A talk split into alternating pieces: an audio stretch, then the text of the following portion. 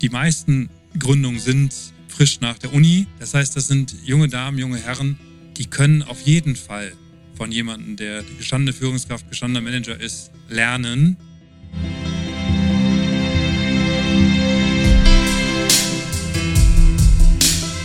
Es gibt immer wieder Unternehmen, die dann meinen, alles selber machen zu müssen und so weiter. Das ist vielleicht so ein bisschen, wenn man es unternehmerisch betrachtet, so ein bisschen eine Make-or-Buy-Entscheidung. Traue ich meiner eigenen Organisation das zu, ohne die zu überfordern? Dann kann man es ja vielleicht auch selber machen. Wenn nicht, ist es dann vielleicht mit Startup eine extrem gute Möglichkeit, Richtung in Anführungsstrichen beizugehen. Und beide Welten können halt, wenn man ehrlich ist, immens voneinander lernen.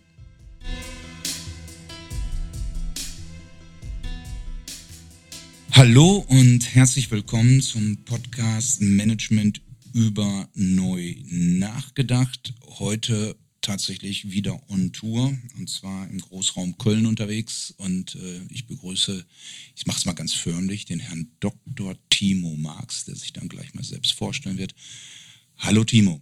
Hallo, Herr Professor Dr. Habil Neuhaus. Oh ja, das ist äh, wieder sehr aufmerksam. Bevor du dich gleich selbst vorstellen wirst und dann wird, glaube ich, auch klar, warum du aus meiner Sicht ähm, der richtige Ansprechpartner für das äh, heutige Thema ist, ähm, nämlich das Thema, wie können äh, Start-ups und ich sage jetzt mal Old Economy oder lang bestehende Unternehmen, insbesondere im Mittelstand, kooperieren, voneinander lernen, insbesondere natürlich mit dem Ziel, äh, besser zu werden und noch erfolgreicher zu werden. Und wie kann man da eine Win-Win-Situation daraus gestalten und welche potenziellen Hürden gibt es da. Und das passt eigentlich auch ganz gut zu dem Blog, ähm, den der Podcast in den letzten Wochen hatte, nämlich das Thema Verbesserung und Veränderung. Und ähm, ja, bevor wir einsteigen, stell dich doch bitte mal vor, du hast ja, glaube ich, dazu eine ganze Menge zu erzählen. Gerne, dann äh, fange ich damit an, wie wir uns mal irgendwann kennengelernt haben. Das äh, war nämlich während des Studiums da warst du auf der einen Seite und ich sozusagen auf der anderen Seite. Ich glaube, ich war derjenige, der sitzen durfte und du warst derjenige, der äh, zumindest die meiste Zeit gestanden hat. Ähm, und dann damals auch Bachelorarbeit äh, gemeinsam beim Unternehmen MAN, die ja heute zur VW-Gruppe gehören, falls man sie nicht kennt. Die bauen, glaube ich, LKWs, äh, aber ich denke, in diesem Podcast, weil nur Experten sind, sind sie bekannt. Äh, ganz kurz. Äh, ich glaube, ich habe noch nie eine Disputation erlebt, wo der äh, potenzielle Absolvent so gequält und gegrillt wurde wie du damals. Also muss ich immer noch sagen, äh, Hut ab. Der damalige äh, Werkleiter, der hatte ja gefragt, welche Note du haben möchtest. Da hast, bist sehr hoch eingestiegen und dementsprechend wurdest du ja dann auch durch den Fleischwolf gedreht von uns. Ne? Das, das war aber auch lehrreich. Also muss ich sagen, äh, vielen Dank an die beiden. Ähm, zu dir habe ich jetzt noch ein bisschen mehr Kontakt als zu anderen Personen, aber zudem gab es auch immer wieder Berührungspunkte. Und äh, man hat mich eher behandelt wie einen externen Berater in diesem äh, Meeting und gesagt, so, Sie waren jetzt so und so viele Monate bei uns im Unternehmen. Ähm, jetzt möchten wir mal eine Einschätzung. Und das war dann eine sehr lehrreiche, spannende Diskussion. Deswegen ich bin da sehr froh drum. Also ich habe da äh, nicht nur, ähm, es geht ja nicht immer nur im Studieren um die Note, sondern eigentlich auch was daraus zu lernen, was man danach anwenden kann. Das hat zumindest in dem Termin sehr, sehr gut geklappt. Ähm, dann ging es danach äh, weiter. Ich habe, äh, ähm, um, um das vielleicht schon mal so, so ein bisschen vorwegzugreifen, ähm, ich habe verschiedenste Erfahrungen sammeln dürfen, was man ähm, nach dem Studium so machen kann, Richtung Unternehmensberatung, Mittelstand, Konzern, aber eben auch Startup. Und ich glaube, das ist auch äh, der Fokus, den wir heute so besprechen wollen. Ähm, habe dann erst in der Beratung gearbeitet und dann äh, mehrere Jahre bei, bei Bertelsmann Avato, was glaube ich mit die prägendste ähm, Zeit war, weil äh, man damals auf eine Stellenanzeige mich beworben, wollen Sie bei einem Global Player arbeiten oder für 100 und dann ging es halt weiter, wollen Sie Unternehmer Unternehmen werden. Ähm, und das habe ich dann gemacht, fast äh, vier Jahre lang eigentlich nur um die Weltgeschichte gereist, lange in Finnland verbracht bei Nokia, aber auch ein halbes Jahr in Shanghai in Singapur mit eBay ein Geschäftsmodell aufgebaut und währenddessen dann auch eine Idee gehabt für was eigenes. Auch da hatte ich dann den Ralf Neuhaus mal wieder zu Besuch, mit dem ich dann äh, durch einen Standort gelaufen bin. Das war relativ weit am Ende. Da habe ich den, den, den Kunden Sony Ericsson betreut und der ganze After-Sales von, von den Sony Ericsson-Geräten wurde damals, ein Großteil des After-Sales äh, in Europa wurde durch, durch Avato Bertelsmann betreut und ich hatte die Aufgabe, an zwei Standorten Deutschland äh, und an mehreren europäischen Standorten da dafür zu sorgen, dass der Kunde zufrieden war und wir uns auch an die Service Level Agreements hielten. Und so wie der Ralf Neuhaus dann so ist, hat er dann erstmal äh, einiges bemängelt, was auch berechtigt war. Ich weiß noch im Nachhinein, dass viele der Dinge gar nichts mit meiner Rolle zu tun hatten. Und das ist das Gute in einem Konzern. Man kann einfach sagen, das ist ja nicht mein Thema.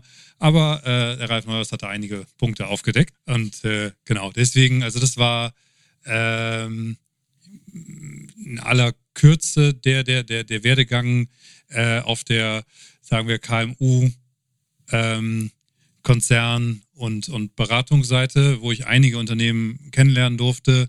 Und äh, wir hatten tatsächlich dann nochmal eine Berührung. Ich habe dann, äh, ich habe gerade dieses IBA-Projekt, ähm, drei Zeitzonen gearbeitet in verschiedenen Ländern. Äh, da merkt man dann schon so, äh, wo seine persönlichen Grenzen sind. Und man merkt dann vielleicht auch, auch wenn es sich Unternehmer, Unternehmen nennt, wenn jemand relativ weit oben in einem Konzern andere Vorstellungen hat von dem, was man tut, dann kann auch das, was man äh, ein halbes Jahr lang aufgebaut hat, sehr schnell vorbei sein. Und äh, das, das war dann damals auch so. Ich habe, wie gesagt, danach eine spannende neue Aufgabe gekriegt und auch recht weit oben die Rückmeldung gekriegt, äh, wir wollen dich behalten. Aber ich habe dann doch zu dem Zeitpunkt überlegt, hm, ist es das so, wie man sich das so vorstellt, in so einem Konstrukt zu bleiben? Und ähm, daraufhin hatten wir auch nochmal gesprochen. Und ich hatte dann überlegt, Richtung Unternehmensberatung zurückzuwechseln. Und da hattest du, glaube ich, damals zu mir gesagt, ähm, von dem einen Extrem ins andere Extrem zurückhüpfen. Ist das jetzt so logisch? Und dann kam der Vorschlag, wollen wir nicht äh, zusammenarbeiten und wäre nicht die Überlegung Richtung Promotion auch mal zu denken, was für dich? Und das ist dann entstanden. Dann haben wir ein paar Jahre zusammengearbeitet beim Institut für Angewandte Arbeitswissenschaft und dann äh, parallel habe ich ja an der Promotion gearbeitet. Was vielleicht dann, um nochmal zurückzukommen, auch wieder eine sehr gute Phase war, um deutsche Metallelektroindustrie kennenzulernen, viele KMUs kennenzulernen. Und für die Erfahrung bin ich auch wieder dankbar, dass wir nicht klassische Berater in dem Sinne waren, wenn wir Workshops vor Ort gemacht haben, sondern wenn äh, die Hausaufgaben der Unternehmen nicht gemacht worden sind, waren wir sehr eisern zu sagen, lieber Geschäftsführer, liebe Geschäftsführerin, wir reisen dann, dann jetzt wieder ab, weil scheinbar ist das Thema ja nicht so entscheidend, dass man hier die Kapazität für freigegeben hat. War eine sehr äh, gute Phase, das als Außenstehender mal sich zu, anzuschauen, wie man auch agieren kann, wenn man sich nicht direkt in Anführungsstrichen nur verkaufen, vermarkten, wie auch immer muss. Vielleicht nur kurz zur Erklärung, falls sich jetzt jemand wundert, wie dieses Konstrukt funktioniert. Äh, also wir waren, das Institut war eben finanziert von den Unternehmen, Querstrich Verbänden der Metall- und Elektroindustrie. Das heißt, die Grundfinanzierung war halt da. Und dementsprechend war man jetzt nicht darauf angewiesen, auf Teufel komm raus, mit Unternehmen zusammenzuarbeiten, die eigentlich gar keine Lust haben, was zu verändern oder zu verbessern. Genau. Und ich glaube auch, wir haben, haben ja auch mit, mit Forschungsprojekten, die wir durchgeführt haben, auch ein wenig für die Finanzierung gesorgt. Das heißt, es ist ja ähm, inhaltlich was entstanden. Wir waren ja auch keine klassischen Berater. Wir haben jetzt keine klassischen Beratern äh, das Geschäft weggenommen, sondern es ging ja eher Prozesse anzustoßen. Dann mussten die Unternehmen eher selber arbeiten. Das war aber sehr, wie gesagt, sehr, sehr spannend, weil wir wirklich in allen Bundesländern vor Ort waren, unterschiedlichste Unternehmensgrößen und äh, dann auch meistens ja mehr als ein Unternehmen in, in Arbeitskreisen getroffen. Also äh, eine Zeit, die ich nicht, nicht missen möchte, wo man wirklich äh, viel, viel mitgenommen hat und tatsächlich auch ein sehr gutes Bild gekriegt hat, was ist eigentlich tatsächlich unsere Kernwirtschaft, unsere Kernarbeitgeber, weil es ist zumindest, äh, ich habe ja auch über die, die Metallelektroindustrie damals dann promoviert. Ähm, zu dem Zeitpunkt damals, ich habe jetzt die aktuellen Zahlen nicht, war es aber der größte Arbeitgeber in Deutschland und auch die, die größte Industrie, die Metallelektroindustrie. Ich, ich gehe davon aus, das ist immer noch so. Und ähm, wenn wir jetzt mal so, man muss ja sagen, das hast du gerade schon so erwähnt, du hast ja dann quasi nebenher noch ein Start-up gegründet mit, glaube ich, zwei Kollegen waren es, ne? Und äh, vielleicht kannst du da noch kurz zwei Sätze, drei zu sagen, weil dann kriegt man noch mal so den Spannungsbogen mit, äh, was du da alles so getan hast. Ne? Ähm, soll ich jetzt beichten, was ich teilweise gemacht habe, von denen du, von denen du gar nicht weißt? Oh, das, oh, das ist interessant. Ich dachte, ich wüsste so halbwegs alles. Nee, also ähm, tatsächlich hatte ich während der, der Phase, die ich da in Shanghai verbracht hatte, hatte ich hatte ich einen chinesischen Arbeitskollegen, der zu mir sagte, Timo, wenn du jetzt schon hier bist, du brauchst ein Maßhemd, du brauchst einen Maßanzug. Habe ich gesagt, nee, äh, habe ich mir schon mal machen lassen und bin dann so pragmatisch reingegangen. Das, das reicht jetzt gerade erstmal, was ich in Hemden und Anzügen habe. Und dann sagt er Schuhe. So, das ist was, das klingt interessant. Und dann sind wir zum Schuhmacher gegangen, irgendwie für 250 Euro oder so, äh, war, der, war der Schuh dann und äh, der hat er hat nie gepasst und irgendwann war leider das Projekt vorbei. Das heißt, ich habe den, den Maßschuh aus China für 250 Euro eigentlich äh, nie bekommen. Ich habe ihn bezahlt, aber nie bekommen, ähm, weil ich einfach mit dem Produkt am Ende nicht zufrieden war. Ähm, aber mich hat die Idee nicht losgelassen, dass man für so einen Betrag auch äh, in, in Europa einen Schuh herstellen kann für ähm, auf Vollmaß, ähm, der dann auch bezahlbar ist. Und das, was ich eben sagen wollte, was ich noch nie, glaube ich, gebeichtet habe, es gab die eine oder andere Schuhmesse, die dann auch glücklicherweise in Düsseldorf war. Dann war ich erst fünf Uhr morgens auf der Messe, um den Messestand aufzubauen, bin dann ins Büro gekommen, da haben wir uns auch getroffen und dann nach Hause gefahren am Nachmittag. Das heißt, ich habe dann teilweise schon mein Startup aufgebaut in sehr, sehr frühen Stunden und äh, habe dann trotzdem noch danach meine unsere Zusammenarbeit gut nach vorne gebracht. Äh, da muss ich nichtsdestotrotz, glaube ich, nochmal nachträglich eine Ermahnung zumindest aussprechen. Ne? Das, so geht es ja nicht. Ne? Das, äh, ich glaube, da sind wir uns beide ja auch einig. Das ist Aber ich meine, das könnte ich auch sagen, ich habe es nicht gemerkt. Entweder hast du so gut geschauspielert oder ich habe so schlecht hingeguckt und hingehört. Ich weiß es nicht. Das war aber auch tatsächlich nur einmal eine Ausnahme. Das war einmal eine Messe. einmal, okay. Genau, genau. Nein, also das ist tatsächlich in, in der Phase, äh, habe ich, glaube ich, einerseits immer sehr viel über die Wirtschaft in Deutschland kennengelernt, konnte halt ähm, dadurch auch die Promotion durchführen zur Wirtschaftsfinanzkrise 2008, 2009, wie Unternehmen ähm, oder insbesondere Supply Chains resilienter, krisenfester werden. Äh, jetzt kann man leider sagen, ein Thema, was mich äh, dann doch immer wieder verfolgt, weil die eine oder andere Krise war ja seitdem dann wieder. Und ähm, ich habe das Thema und, und, und auch das, was ich in der Dissertation erarbeite, nicht, nicht, nicht aus zeitlichen Gründen nicht wieder ausgepackt, aber mich, mich juckt es immer wieder, weil ein Kernstatement daraus war, dass die meisten Unternehmen, die in die Krise reingeraten sind, genauso gesagt haben, sie würden in jeder Krise wieder so unvorbereitet reingehen. Und äh, wenn man sich jetzt so die letzten Jahre anguckt, passt das ganz gut.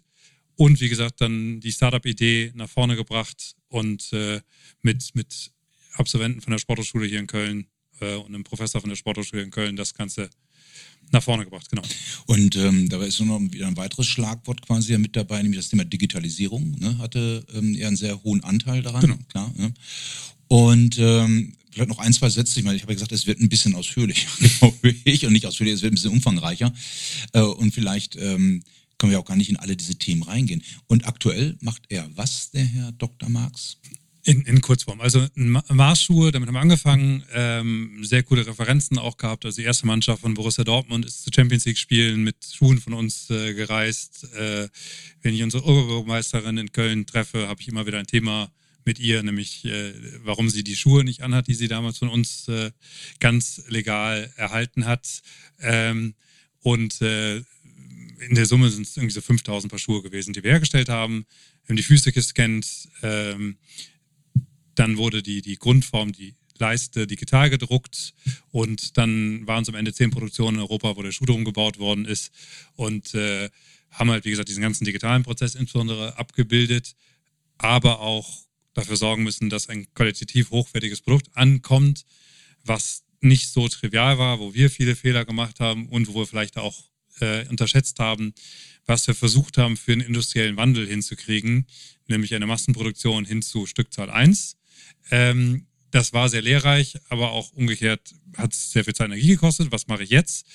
Ähm, ich habe mich aus, aus die Firma immer weiterentwickelt zu einer Firma, die sich darauf konzentriert, eigentlich den digitalen Prozess, den wir haben, anzubieten. Das heißt, äh, vom Fußscan zur individuellen Einlage, vom Fußscan zur perfekt oder zur, zur richtigen Größe aus einem gewissen Portfolio, digitale Größenberatung, haben auch immer noch Datensätze, die wir Richtung äh, individueller Produktion schicken, aber da halt äh, glücklicherweise viel mehr, dass wir sie direkt an ähm, Direktbesolungs- oder äh, Strickmaschinen schicken, weil das Coole ist, im Endeffekt könnte man das, was ich mir immer vorgestellt habe, mittlerweile sogar noch ein ganzes Stück weiter nach vorne bringen. Man könnte theoretisch die ganze Produktion von Schuhen aus Asien für den europäischen Markt wieder zurück nach Europa holen. Können wir auch einen ganzen Abend lang darüber diskutieren, warum und weshalb das nicht kommt. Ich habe mich aus dieser Firma als operativer Geschäftsführer rausgezogen, ähm, weil ich eine Idee mitgenommen hatte, an die ich äh, eigentlich seit Anfang glaube, dass der eigentliche Clou wäre, wir selber sind sozusagen vorbereitet und kommen mit unserem persönlichen Datensatz als Person. Und daraus haben wir die Perfect ID gegründet im Mai 21 mit mehreren äh, Gesellschaftern zusammen. Perfect ID steht für Personal Information Data Exchange. Das heißt, was machen wir? Aus, dank der DSGVO dürfen wir überall unsere persönlichen Daten einsammeln und übersetzen diese zu Informationen, dass Unternehmen legal DSGVO-konform damit arbeiten können. Und vielleicht kommen wir dann irgendwann über diesen Umweg auch wieder dahin, dass wir helfen, eine Produktion zu ändern, äh, nämlich die der Schuhproduktion. Ähm, das heißt, äh, ich habe da im Endeffekt jetzt das, das dritte Unternehmen damit gegründet. Äh, super, vielen Dank. Ich glaube, das war eine, ist nicht falsch verstehen, glaube ich, der umfangreichsten Einleitung zu einer Person, die aber es war mir auch schon klar, weil äh, finde ich, äh, dass du in so jungen Jahren schon unglaublich viel gemacht und erlebt hast, teilweise ja parallel, wie wir gerade auch schon gehört haben. Und äh, kommen wir zum, zum eigentlichen Thema. Du kennst ja jetzt äh, beide Welten. Mhm. Du kennst die Welt, ich sag mal so KMU Old Economy, mhm. du kennst Start-up-Welt, Anführungsstrichen New Economy, mhm. in der Regel ja auch KMUs, mehr K als mhm. Ms am Anfang U. Ne? Und ähm, wenn wir mal so in die, ich sag mal, in die Medien reinschauen und was man alles so schon seit Jahren so hört, wird ja immer vielfach beschworen, mhm. Mensch, ähm, die äh, alt etablierten Unternehmen sollten viel mehr mit Start-ups kooperieren, weil das hilfreich wäre für die Entwicklung von neuen Geschäftsmodellen, Weiterentwicklung von Produkten oder Dienstleistungen, Prozessoptimierung. Also es hört sich ja alles ganz super an. Wie ist denn so aus deiner Wahrnehmung heraus die Welt? Ist da alles super? Und wenn es nicht so super ist, wo siehst du gleich so mal zu Beginn als Einstieg denn so potenzielle Hürden? Äh, wo gibt es ja vielleicht schon gleich Missverständnisse von beiden Seiten, die schon, ja, ich sag mal, den ersten Schritten eigentlich schon im Wege stehen? Mhm. Vielleicht vorweggegriffen als das kleine Disclaimer, dass ich erstmal meine persönliche Meinung äh, bespreche, weil ich bin halt auch Sprecher vom, vom, vom, vom Bundesverband Deutsches Startups ähm, und persönliche Meinung deswegen, weil ich es halt auch äh, in verschiedenen Rollen versucht habe und selber auch äh, dabei war und weiß, wie schwer es ist, diese beiden Welten zusammenzubringen. Jetzt kommt das Aber, aber irgendwie müssen wir es schaffen. Also das ist, glaube ich, ein ganz entscheidendes, ganz entscheidender Punkt, dass, dass das funktioniert, dass immer mehr Alte Company und Startups zusammenarbeiten, dass halt wirklich da neue Innovationen, neue Geschäftsfelder entstehen oder halt ähm, auch die, die Synergien gelöst werden. Und das ist, ähm, da gibt es natürlich gute Beispiele, aber ich kriege es halt immer wieder mit, wenn wir äh, von der, äh, wenn, wenn Anfragen kommen, könnt ihr mal irgendwelche Beispiele bringen, dass man schon suchen muss und so weiter. Also da, äh, man kann sich damit nicht zufrieden geben, was der Status quo ist. Ähm, und beide Welten können halt, wenn man ehrlich ist, immens voneinander lernen. Das, was ich halt selber erlebt habe, wenn ich, wenn es hieß, im, im, im Unternehmen darüber gesprochen habe, könnt ihr uns ein passendes Startup bringen, dass dann meistens von dem Unternehmen schon eine sehr explizite, sehr detaillierte Anforderung kam. Ich übertreibe jetzt, wir brauchen genau dieses Schräubchen, kannst du uns genau dieses Schräubchen als Startup suchen und da muss man vielleicht etwas anders an die Thematik rangehen. Weil meistens ist es so, dass ein Startup da nicht genau dieses Schräubchen entwickelt, ähm, weil dann würden sie ja vielleicht explizit nur was für ein Unternehmen und damit einen Kunden entwickeln. Und umgekehrt ist es so, dass vielleicht auch dann die bestehenden Unternehmen die Potenziale, die hinter dem Startup sind, nämlich dass da meistens gut ausgebildete, äh, softwareaffine Leute arbeiten, die man eher auf einen visionäreren Pfad oder einen Experimentierpfad schicken müsste, nämlich mal was Neues ausprobieren, dass man das dann nicht so richtig angeht. Jetzt habe ich da mal so eine Frage. Ich versetze mich jetzt mal so in die Rolle eines Geschäftsführers, von dem ich ja viele kennengelernt habe und immer noch kennengelernt, von einem KMU. Ja. Und das ist dann gerade jetzt äh, beispielsweise mit den Schrauben. Ich greife das jetzt mal auf. Wir, äh, stellen Schrauben her. Oder Schraubverbindung, mhm. völlig egal. Jetzt habe ich eben auch äh, gelesen, äh, dass das vielleicht cool wäre und innovativ und vielleicht auch für unser Geschäftsmodell hilfreich, mit einem Start-up oder mehreren Start-ups, wie auch immer, zu kooperieren. Ähm, vielleicht löst du das dann doch mal anhand meiner vielleicht auch verqueren Denkweise, ich komme ja auch aus der alten Welt, eher ähm, mal auf. Also jetzt stelle ich mir vor, in einer normalen Welt, ich hole mir Dienstleister oder Berater, da komme mhm. ich ja jetzt so her vom Gedanken, beschreibe das Problem mhm. und die lösen das hoffentlich. Mhm. Ähm, klar definiert, mhm. Anforderungskatalog, Pflichtenheft so ungefähr, mhm. zack, zack, zack, geht's los.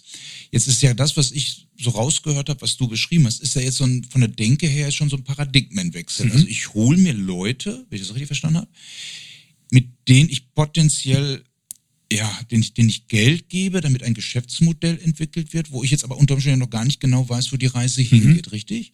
Da, da, muss ich potenziell aber auch als gestandener Mittelstandsgeschäftsführer oder Geschäftsführerin ja auch schon wahrscheinlich über ein bis zwei Schatten springen, ne? Oder, oder wie, ja, biet mir mal so eine Brücke an, über die ich jetzt so gehen kann, gedanklich, dass ich so nachvollziehen kann in dieser Rolle.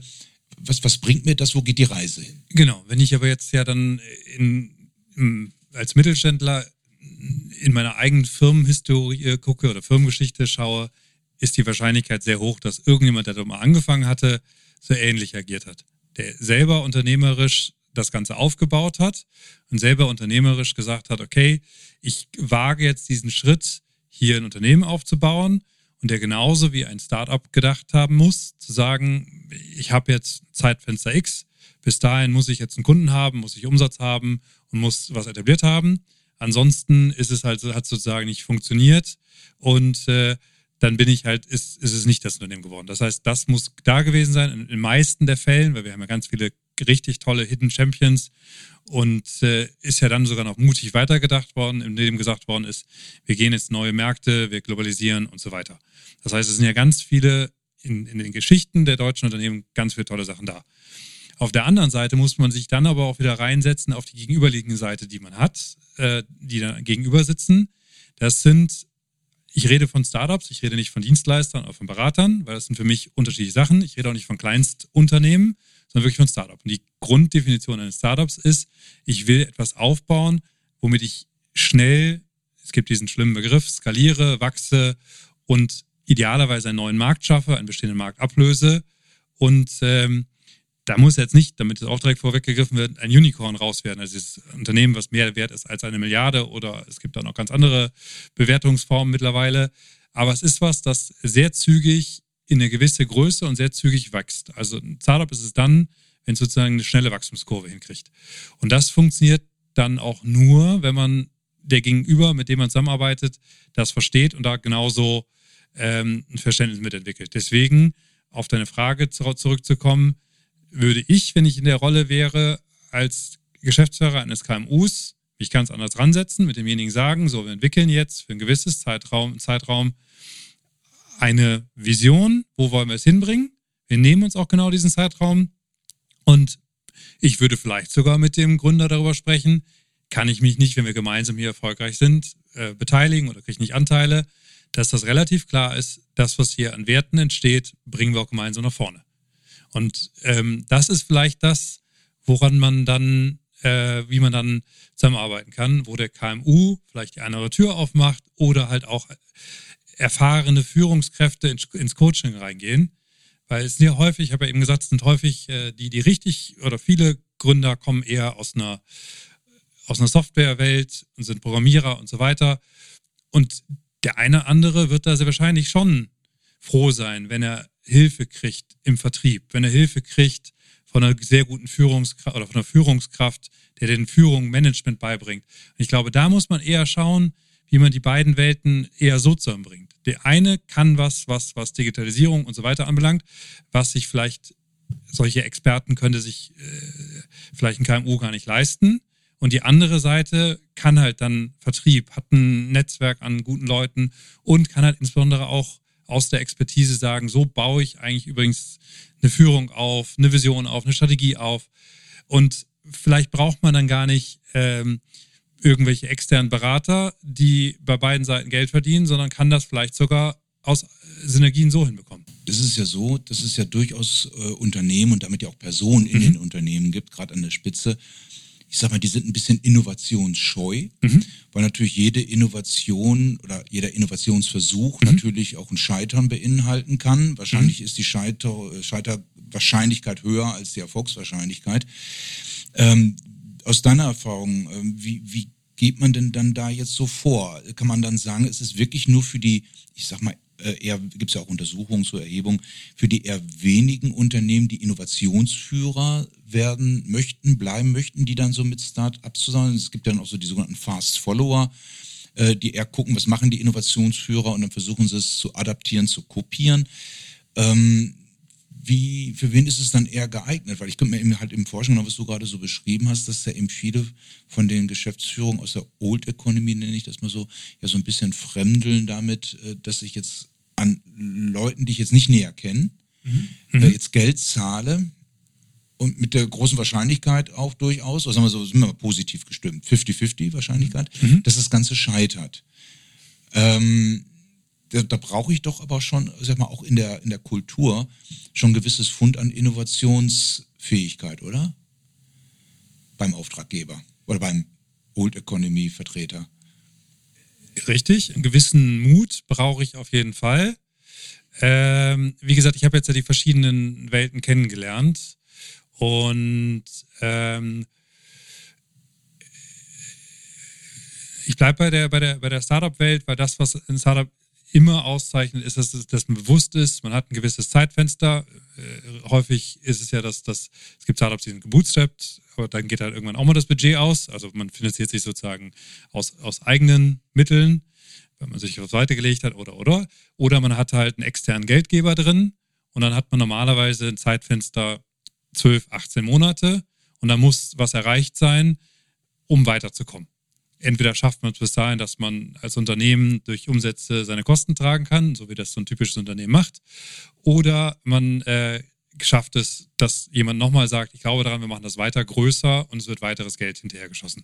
So, das ist die, die wie gesagt, diese, diese Startup-Denke. Und jetzt, wenn man auf der anderen Seite sich mal überlegt, wie könnte ich das denn zunutze machen? Ich habe da extrem gut ausgebildet, meistens extrem gut ausgebildete Leute, die sehr, die motiviert sind bis unter die Haarspalten, ich weiß, 12 bis 18 Monate muss da was entstehen, jetzt ziehe ich mal ein halbes Jahr ab. Dann könnte ich mir zum Beispiel überlegen, auch in zwölf Monaten ist wieder eine Messe, da hätte ich noch eine kleine Ecke. Vielleicht kann ich da mal gucken, ob ich da nicht was mitnehme, was wir gemeinsam entwickelt haben. Und wir präsentieren das einfach mal gemeinsam. Das tut ein Unternehmen erstmal nicht weh. Das, aber ein Startup gewinnt dadurch, weil erstmal Messestand normalerweise sehr teuer und so weiter. Und äh, solche Sachen könnten schon relativ einfach sein dann könnte man auch da hingehen und sagen, und das gibt es ja mittlerweile in, in, allen Regionen, dass man den Zugang zu Startups kriegt, ob es jetzt über IAKs oder andere sind. Äh, also daran soll es nicht scheitern. Können wir entweder hingehen, wen habt ihr denn so, wer könnte denn passen?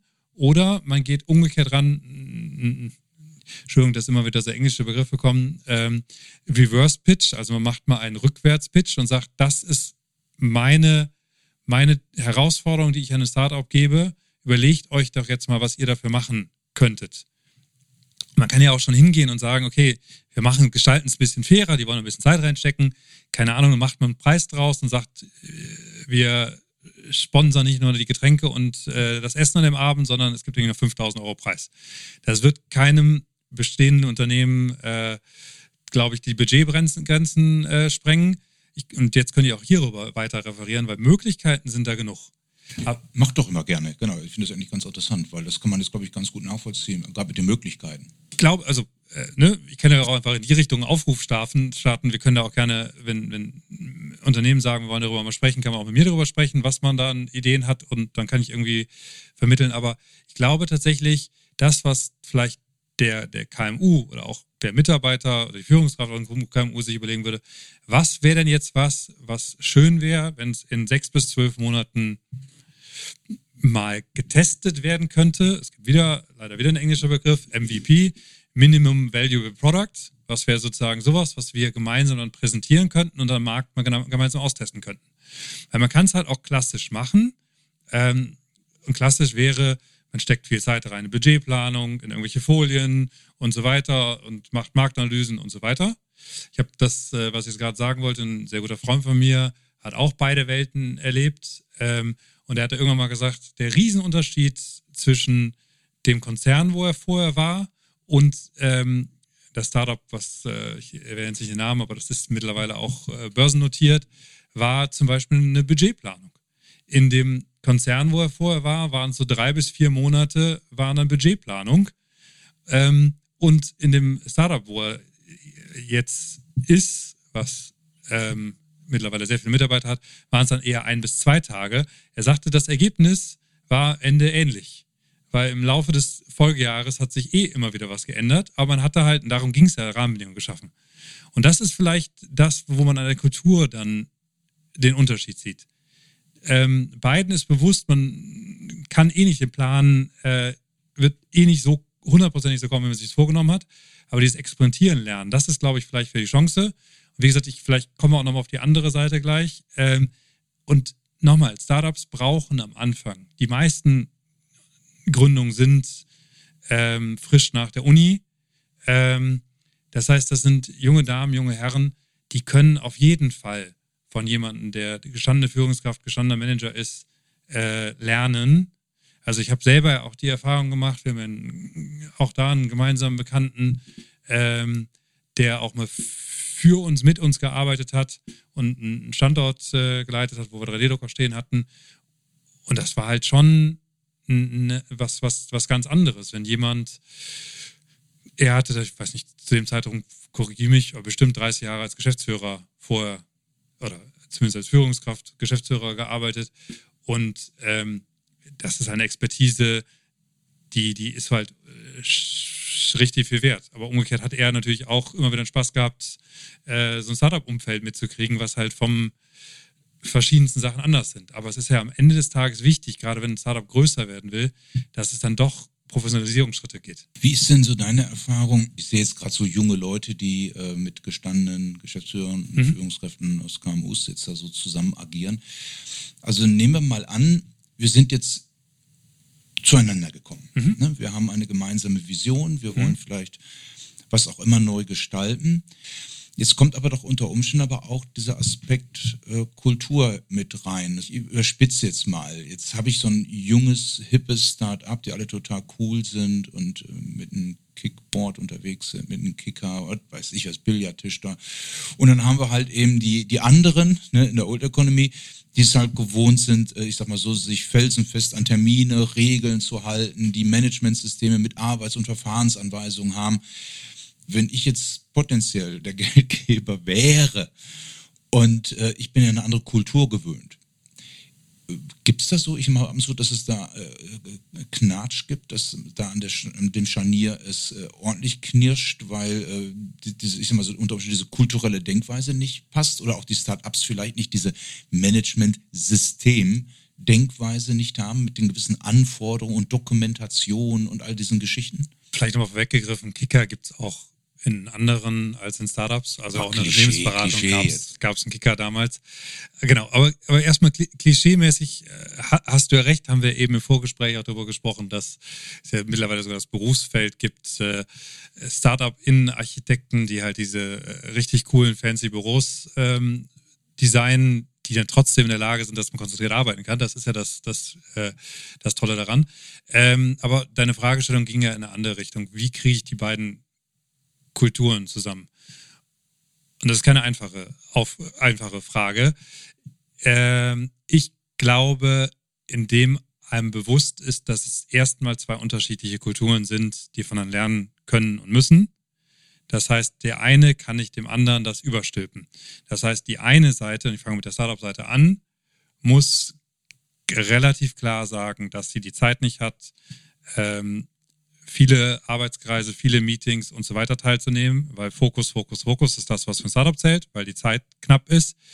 Die andere Seite muss das erstens tolerieren und muss vielleicht an der einen oder anderen Seite vielleicht sagen, wir nehmen euch auch mal gewisse Dinge gerade ab ähm, und helfen euch vielleicht mit Zertifikaten, die wir schon haben oder mit, mit Normierungen, da haben wir die Erfahrung, weil ich, ich habe häufig schon die, in der Vergangenheit gehört, dass es ja unfair wäre, dass ein Startup bei gewissen produzierenden Unternehmen nicht reinkommt, weil äh, Zertifizierung und Normung und so weiter fehlen. Jetzt muss man nur sagen, wenn man ein Zeitfenster von, wie eben gesagt, 12 bis 18 Monaten hat, wird es halt schwierig, äh, eine ISO-Norm durchzukriegen. Das heißt, auch da ist es schon nur möglich, wenn man sagt, okay, wir gehen den Weg sozusagen erstmal gemeinsam und dadurch, dass es ein gemeinsames Thema ist, bringt der eine das mit ein, was er einfach durch seinen Vorsprung hatte. Aber ich würde tatsächlich, ich würde es versuchen, schon ein bisschen erstmal autark laufen zu lassen. Und das ist auch das, was ich, wenn ich mit Konzernen spreche, die ja viele Jahre Erfahrung haben, wie können sie mit Startups zusammenarbeiten, was sie schon gelernt haben, dass sie es nicht zu schnell versuchen, in so ein großes Schiff reinzuholen, es ist meistens, dann wird da die, die Power des Unternehmertums recht schnell getötet. Aber da gibt es ja auch, glaube ich, ähm, ich habe das immer so mit einem Auge immer nur verfolgt in den letzten Jahren, auch ganz viele Negativbeispiele, ne? wo dann die Start-ups quasi, also kulturell ähm, vereinnahmt und geschluckt wurden, wo dann vielfach die Leute dann gekündigt haben, gegangen sind, weil sie sagten, das, das war nicht unser Anspruch, äh, weil jetzt bin ich sozusagen Konzernmitarbeiter mit den ganzen Zwängen und allem, was dazugehört und äh, da habe ich keinen, ich sag mal so salopp, da habe ich keinen Bock drauf. Äh, ich gehe, aber das kann natürlich immer klar, je nachdem, ne, wie groß der eine, wie klein der andere und wie schnell und eng das Korsett angelegt wird, schnell passieren. Ne? Ich habe aber das Gleiche auch schon gehört von, von Leuten, die ähm, recht früh in einem Startup waren, und äh, das ist gewachsen und dann waren es irgendwann über 1000 Mitarbeiter oder, oder solche Größenordnungen, die dann auch festgestellt haben, das ist jetzt nicht mehr meine, meine Art und Weise zu arbeiten. Ich fand halt vorher das, das, das, das kleine, freiere ähm, besser. Also gibt es genauso Beispiele. Also das ist tatsächlich vielleicht ab und zu Typsache, ab und zu auch, wie schaffe ich es dann, auch wenn es größer wird, dann trotzdem noch äh, kleinere, agilere Einheiten ähm, beizubehalten. Deswegen, ich glaube, man kann das nicht, nicht, nicht pauschalisieren. Deswegen ist halt immer wieder die Aussage, beide Seiten sollten sich zusammenfinden und dann schauen, wo sind sozusagen die Mehrwerte, die der eine dem anderen bieten kann. Aber vielleicht nicht zu sehr zu sagen, jetzt ist meins, so wie wir es machen, schon immer das, das Richtige und das Perfekte gewesen. Ähm, es gibt ja auch genug Beispiele von etablierten Unternehmen, die dann doch nicht mehr am Markt sind, weil sie irgendwie verschlafen haben, dass sich ähm, das Geschäftsfeld weiterentwickelt. Ja, ich habe ja eben schon gesagt, dass ich äh, ganze Zeit lang bei Nokia gebracht hat, verbracht habe, zwar bei äh, Nokia Siemens Networks, ähm, aber es ist der gleiche Campus. Extrem beeindruckendes Unternehmen und auch immer wieder Beispiel für Qualität als auch Kultur und so weiter. Jetzt kann man nur immer wieder in Frage stellen, was ist da passiert, dass irgendwie das, ähm, ich weiß, der, der, Kollege von mir, der damals Nokia als Keycounter betreut hat, dem war es peinlich, dass er dieses Touchscreen Displaygerät von Nokia nutzen musste. Die meisten Leute, die ich in den letzten Jahren darauf angesprochen habe, die wissen gar nicht, dass das mal gab. Also sie hatten auch mal sowas wie ein iPhone, aber es war in keinster Weise zu vergleichen. Ähm, und dahingehend muss man ja auch, ne, es gibt immer wieder Unternehmen, die dann meinen, alles selber machen zu müssen und so weiter. Das ist vielleicht so ein bisschen, wenn man es unternehmerisch betrachtet, so ein bisschen eine Make-or-Buy-Entscheidung. Traue ich meiner eigenen Organisation das zu, ohne die zu überfordern? Dann kann man es ja vielleicht auch selber machen. Wenn nicht, ist es dann vielleicht mit Startup eine extrem gute Möglichkeit, Richtung in Anführungsstrichen beizugehen. Und ich sage es ja immer wieder, ich würde dann schon sagen, dass das Unternehmen auch Anteile daran kriegt. Und da ist ein Startup ja nicht abgeneigt meistens. So, an der Stelle klinken wir uns aus dem Gespräch aus. In zwei Wochen, Folge 59, steigen wir an dieser Stelle wieder ein. Ich würde mich freuen, wenn in zwei Wochen alle wieder mit dabei sind und dem Gespräch dann weiterhin folgen. Vielen Dank und bis dann. Ciao.